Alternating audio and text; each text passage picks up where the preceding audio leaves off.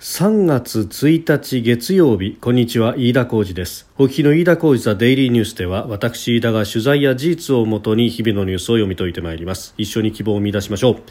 今日取り上げるニュースですがまずは、えー、菅政権、えー、山田内閣広報官辞職というニュース、えー、それからあみずほ銀行の一連の ATM 障害について金融庁がみずほに対して報告命令を出す方針を固めたというニュース、えー、さらにトランプ大統領が保守系のイベント CPAC で、演説をしたというニュース。トランプ前大統領ですね、えー、を取り上げてまいります、えー、まず収録しておりますのが3月1日日本時間の夜7時前というところです。すでに東京の市場閉まっております、えー、東京株式市場日経平均株価は反発しました、えー、前の週末、まあ、1200円以上落としたわけですが、まあ、半分ちょっと取り返したという感じです、えー、前の週末と比べて697円49銭高。2万9663円50銭で取引を終えました。アメリカの長期金利の上昇が一服したことを受けまして、えー、前の週末ですねアメリカの市場ではハイテク株を中心に買われたという流れを受けまして、えー、東京でも通信や電気機器などを中心に幅広く買いが入ったということです、まあ、値頃感から買いが入ったというところもあって足元を固めるという形にもなったんでしょうか。ただし、えー、上げ幅一時は700円を超えたんですけれども3万円台回復とはならずというところで終わっております。えー、さて、今日の衆議院予算委員会、えー、開始が遅れました。その理由というのが、まあ、参考人招致の形で呼んでいた山田内閣広報官、えー、が出てこないと、えー、そして、えー、辞職願いを提出し、今日付で受理をされたということで、えー、あります。えー、2月28日ですから、昨日入院をしていたということで、出席を予定していた今日の衆議院予算委員会は欠席ということになりました。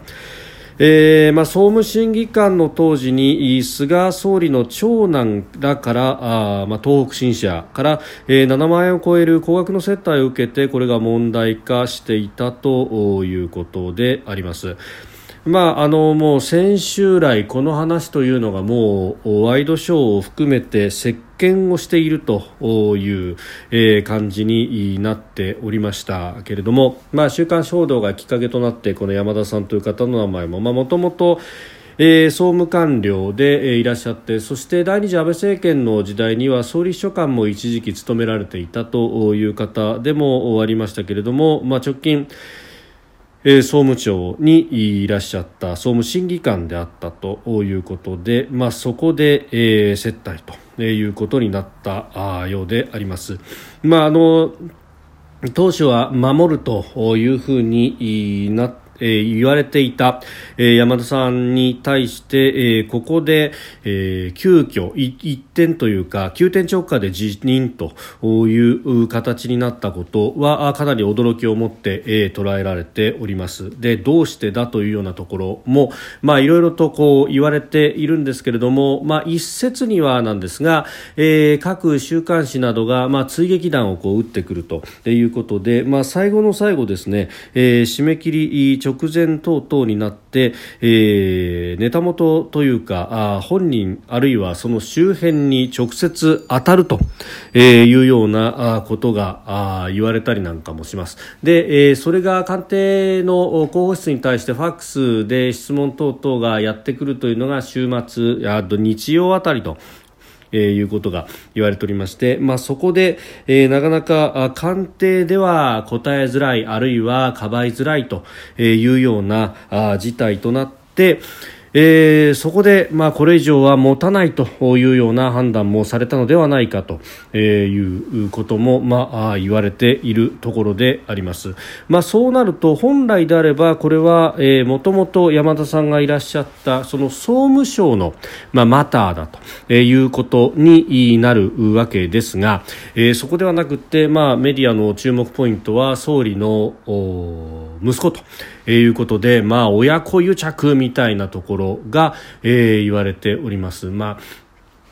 普通で言ったらその政治の側とのこう癒着ということでいうとえ、えーまあ、総務省に対してこう圧力をかけて政策を変更させるというようなことが直接的にあればでそれが、まあ、政治家の側からの何らかの動きというものがあれば分かりやすいんですが今回はそうではないというところで、えー、あります。そして、まあ、あの問題となっているのが、まあ、その接待の部分。分で7万円の、まあ、ある意味の利益供与を受けたんじゃないかというところ、まあ、これが、えーまあ、贈収賄というふうに言うメディアもありますが、まあ、金額で考えると贈収賄とするには金額があまりに小さいということも一方で、えー、法律の専門家の方々などからは指摘されているところであります。まあ、金額が小さいからあ不問に付すというようなことではないんですけれどもさすがに法の運用ということことになってくると、えー、そこら辺、えー、量刑というものの判断がつくというところで、まあ、これはその贈収賄ではなくて、えー国家公務員の、えー、倫理規定の違反なんではないかというような指摘も出ているところであります。でこれ不思議なのは、ええー、まあ、取材であったりとかで、えー、まあ、こちらもその情報を取るというところで、まあ、会食等々というのはそのコロナの前はですね、まあ、あの私なんかもありましたけれども、まあ、どちらかというと現場で汗をかいている人が中心なんですけれども、まあ、あのおしなべて公務員の方々、まあまあそうですね、まあ、官邸の,、まあ、あの中枢の人たちなんかもいますけれども、おしなべてですね、まあ、やっぱりあの90年代からの官僚の汚職というもの、あの辺りで、えー、入省して目の当たりにして、で、えー、自分の身を律しながら、えー、生きてきたと。で、まあ、役所の中で、えー、10年、20年とキャリアを積み重ねてきた人たちでありますので、まあ、そういうところで、えー、割り勘にしないと、自分の立場も危うくなるぞということは身に染みて分かっている方々が多かったものでですね、じゃあ全部おごってもらうよというような感じの人というのを私自身はあまり経験がなくてですね、もうかたくなに割り勘にすると。で、割り勘にするにあたって、えー、そんなに、えー、割り勘なのにいいお店に行ったところでこっちも痛いしあんたも痛いでしょということですね、まあ、あの私も自分で手出しで取材するみたいなことは、まあ、あの よくあったもんでですね。えー、その辺で、まあ、やっぱり結構チェーンの居酒屋だとかですね、まあ、個室といっても外に丸聞こえみたいなところであったりとか、えー、いうことも、まあ、まあまああったように記憶していますこれ取材だからそうだったのかもしれませんけれども、まあ、ただ結構その官僚の人たちの習い性として、えー、そういう会計というものに関しては、えー、非常にセンシティブだったという印象があるので、えー、実際こういう話を聞くと、まあ、結構驚くなというところです。まあ、総務省特に、えこの電波を司るというところには、まあ、独特の体質があったのかもしれません。かつては郵政省というところがあって、まあ、地方の、えー、テレビ局等々の開設をめぐってじゃあどこの系列に開かせる等々の話について、えー、新聞の系列との絡みであったりとかで、えー、常駐している、まあ、記者というか、ええーまあ、ロビーストのような形の人たちがいたというような、まあ、私は伝説でしか聞かないんですけれども、まあ、そういった方々もいらっしゃったとかつてはと、まあ、今もいるのかもしれませんけれども私は総務省それほど詳しくないのでわからないんですが。えー、そういうような話を聞くと何かそっちの方の体質というものもメスを入れなければこれえー、どうなっていくんだろうなという感じがあります。でもともと総務省というところは例の90年代の省庁の再編の中で、まあ、かなり大きくなった役所の一つでもあります。もともと内務省というところは持っていた、まあ、地方行政を司る、えー、部分が、えー、自治省という形になりそして、えー、総理府というものであったりとか、えー、あるいは総務省には郵政省もくっついたりとか、えー、あるいは行政管理庁というものがくっついてきたりとか、えー、かなりさまざまなところからより集まった書体ということで人事に関しても、まあ、かなりバランスを重視したものが、えー、ずっとやってきているということが言われています。であの時間のポストに関してもですね総務と郵政というところあごめんなさい、えー、旧自治省ラインと旧総務旧郵政省ラインと旧自治省ラインと旧郵政省ラインという2つのラインからこう出てくるということでこの時間の椅子というものもたすき掛けがあったわけです。で、えー、これ、えー、次のですね時間候補と言われていたのが、えー、実は今回、えー、処分を受けた谷脇氏という方、まあ、この方も郵政省の旧郵政出身で、まあ、旧郵政出身ということで電波等々の行政もやっていたということがあって、まあ、今回の接待の中で、まあ、名前も上がってきた方ということでありますが、えー、この方が次の時間有力というふうに、まあ、言われていたんですね。で、えー、今の時間の方は旧自治省ラインで次が旧郵政でこの方ということが言われていたんですけれども今回のこの件でですね旧郵政のラインが、えー、もう完全にガタガタになってしまったということでじゃあ、えー、そうなると旧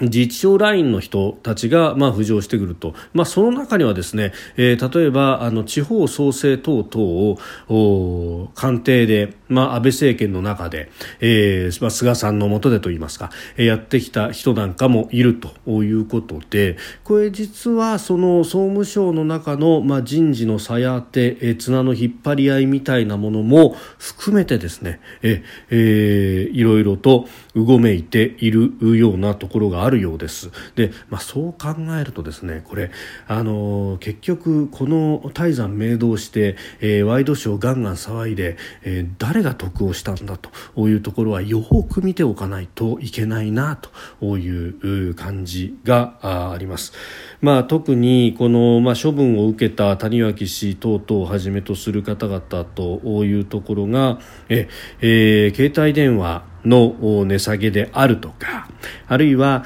えー、NHK 改革であるとか、まあ、そういったところをやろうとしていたというような、まあ、あ話もあったりもいたします。まあえー、そのあたりで、まあ、週刊誌市場から発火したという今回の件が、まあ、今後どうなっていくのかというところはちょっと注目しておきたいところです。えそれからみずほ銀行週末からあ ATM が使えなくなったと、まあ、全国で預金が引き出せなくなったということについて、え金融庁が今日ですね、え銀行法に基づく報告命令を出すという方針を固めたということであります。えー、顧客対応を万全にと要求するとともに障害発生の経緯原因について詳しく報告を求めるということで、えー、あります。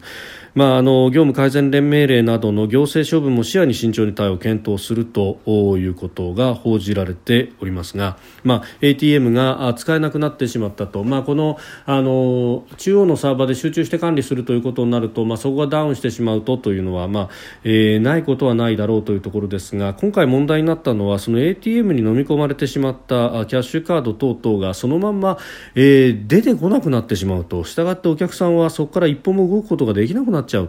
ということも、まあ、問題視されたところでありました、まあ、あのこの辺というのは ATM が一体どういう仕組みなのかというところの根本に戻って、え改善が必要なのかもしれないというところ。また、えー、前々から言われてますが参考合併でしかも3校があの定率のような形で対等合併をしてきたとそれぞれの会社旧富士銀行旧第一勧業銀行旧、えー、日本工業銀行と、えー、それぞれ、ま、あ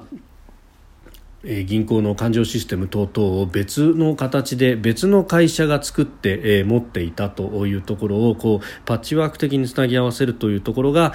さまざまなリスクを生んでいるということはもう合併から20年来、え指摘してこられたところで、まあ、それは改善したというふうに、まあ、されていたんですけれども、まあ、今回、えこういうことになってしまったと。まあ、その辺がその休校体質みたいなものとどう絡んでるのかというのは、えー、検証が必要なんだろうと思います、まあ、他方日光合併の場合は強い方と弱い方というのが、まああの対等合併の形であっても如実に現れてしまうというところがあって、まあ、そうすると、えー、強い銀行のシステムがたとえ劣っていたとしても、えー、弱い銀行の良いシステムを食ってしまうというようなことが起こるんだと、まあ、これシステムの専門家の人たちに言わせると過去に、えー、UFJ 銀行が、まあ、業界でいち早く、えー、24時間の対応 ATM というのを作って勘定システムとしては先行していたんだけれども、えー、三菱東京東京三菱銀行と合併する際に、まあ、三菱のシステムに刷新をしなきゃいけないということで、まあ、そこであの刷新をしたので、まあ、あの当座何かが起こるということはなくスムーズにことは進んだんですけれども一方で、えー、システム上の先行していた点、えー、UFJ が先行していた点というのが消えてなくなってしまったと。まあ、こういうこともあるんだというような指摘もありました、まあ、いずれにせよ原因の究明というものが待たれるところであります。さあそしてアメリカですトランプ前大統領が28日フロリダ・オーランドで開かれた保守系のイベント CPAC で演説をしましてえー、2024年のアメリカ大統領選に出馬する可能性というのを示唆しております。えー、トランプさんが、まあ、主だったイベントに姿を見せたのは初めてということで、まあ、それがあテレビであったりネットで、え、中継をされておりました大きなあ、まあ、盛り上がりとなっていたというところで、え、あります。まあえー再出馬の可能性というものも、まあ、出馬してあ可能性も示唆したと、まあ、ちょっと前までですね新党を作るんじゃないかみたいなことも言われてましたけれどもその部分というのは、まあ、否定をしております、えー、計画はないんだと、えー、共和党が団結しこれまでになく強固になるだろうと。私は新党を立ち上げないというふうに明言をしております。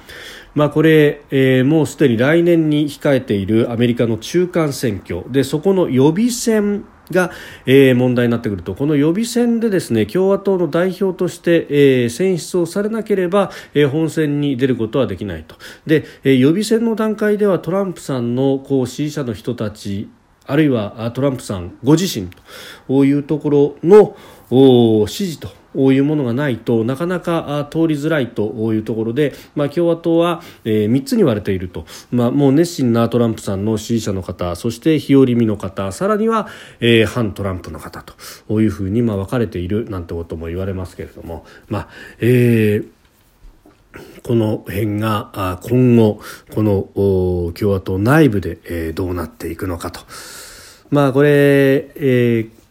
共和党の今、上院のトップの、まあ、マゴネルさんなんかは、えー、トランプさんに対して非常に批判的だということが出ておりますが、えー、共和党上院今えー、50対50で、まあ、僅差というか差なく、えー、副大統領のカマラ・ハリス氏の投票によって、えー、民主党が1票だけ上回るという状況でありますが、まあ、このね、えー、数というものをじゃあ減らしてしまうということになるとマゴネルさんは完全な、えー、少数党代表に、えー、転落してしまって影響力がかなりそがれるとでそのためにはトランプさんには協力してもらわないといけない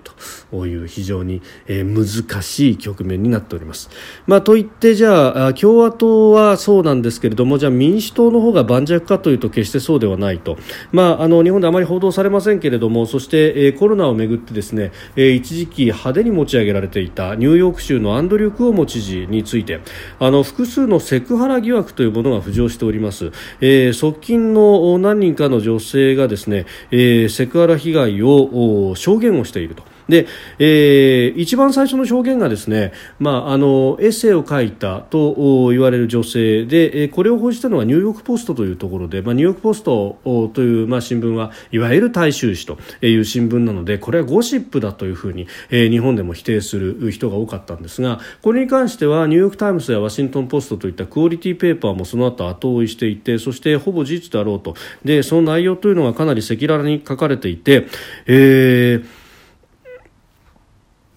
まあ、プライベートジェットに乗っている際に唇にキスされた負けたら服を脱ぐストリップポーカーをやらないかと誘われたとうとうと、えー、いうことをやっていたと、えー、これがですね、えー、元側近のボイラン氏という方が、まあえ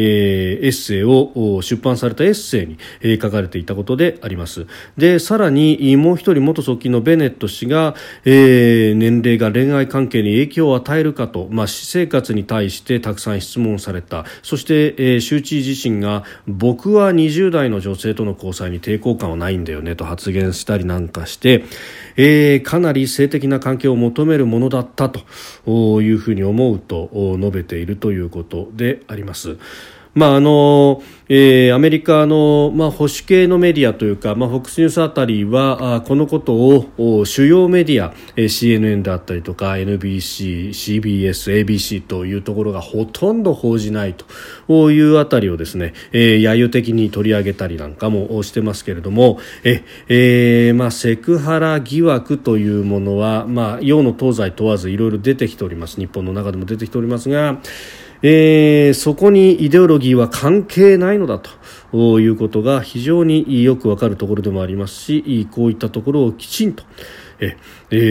ー、断罪をしなければいけないんだろうと思います。まあ、これに関して、えー誰かが動くというようなことがあるのか、えー、これをですね、まあ、告発しようとしたあるいは問題視した、えー、ニューヨークの州議会議員の方が、えー、批判クオモ知事からあ脅されたえキャリアに影響があるぞみたいなことを言われたということが言われております、まあ、あのセクハラ疑惑以外にもですね、えー、コロナでの介護施設での死者数をめぐる問題で、えー、かなりデータを小さく見せていたのではないかと、えー、介護施設1万5000人以上が死亡していたのにこれが8500人余りだというふうに、まあ、かなり小さい数字を見せていたと、まあ、およそ半分ぐらいの数字ということなどもあってでえその理由というのがえ性的、まあ、特にえ当時はアメリカ大統領選を直前に控えていたというようなこともあってえトランプ陣営あるいは共和党側から攻撃を受ける恐れがあるからえこういう発表してたんだと自分たちへの攻撃に使われるというの懸念から実際の数字を隠蔽し情報の公開を差し控えていたというふうに、まあ、クオモ氏の側近の一人が認めたというようなことも出てきております。まあ、これがあもし事実だとすればこれもうあの倫理的にアウトだろうというようなことにもなってくるんですけれども、まあ、この辺の掘り下げをいわゆる、えー、クオリティペーパーリベラルと呼ばれるような人たちがどどこまでできるのかと、まあ、ある意味のアメリカの自浄作用にもつながるしまたえー、このニューヨークのクオモ知事というのを、まあ、コロナの初期に、えー、政権をえー、日本の政権を叩くが叩かんがためにかなり持ち上げていた人たちというのはこういったことに対してどういうコメントを出すのかというのも注目をしていきたいと思います。飯田浩一はデイリーニュース月曜から金曜までの夕方から夜にかけてポッドキャストで配信しております。番組ニュースに対してのご意見感想飯田 TDN アットマーク Gmail.com までお送りください。飯田浩一はデイリーニュースまた明日もぜひお聞きください。飯田浩二でした。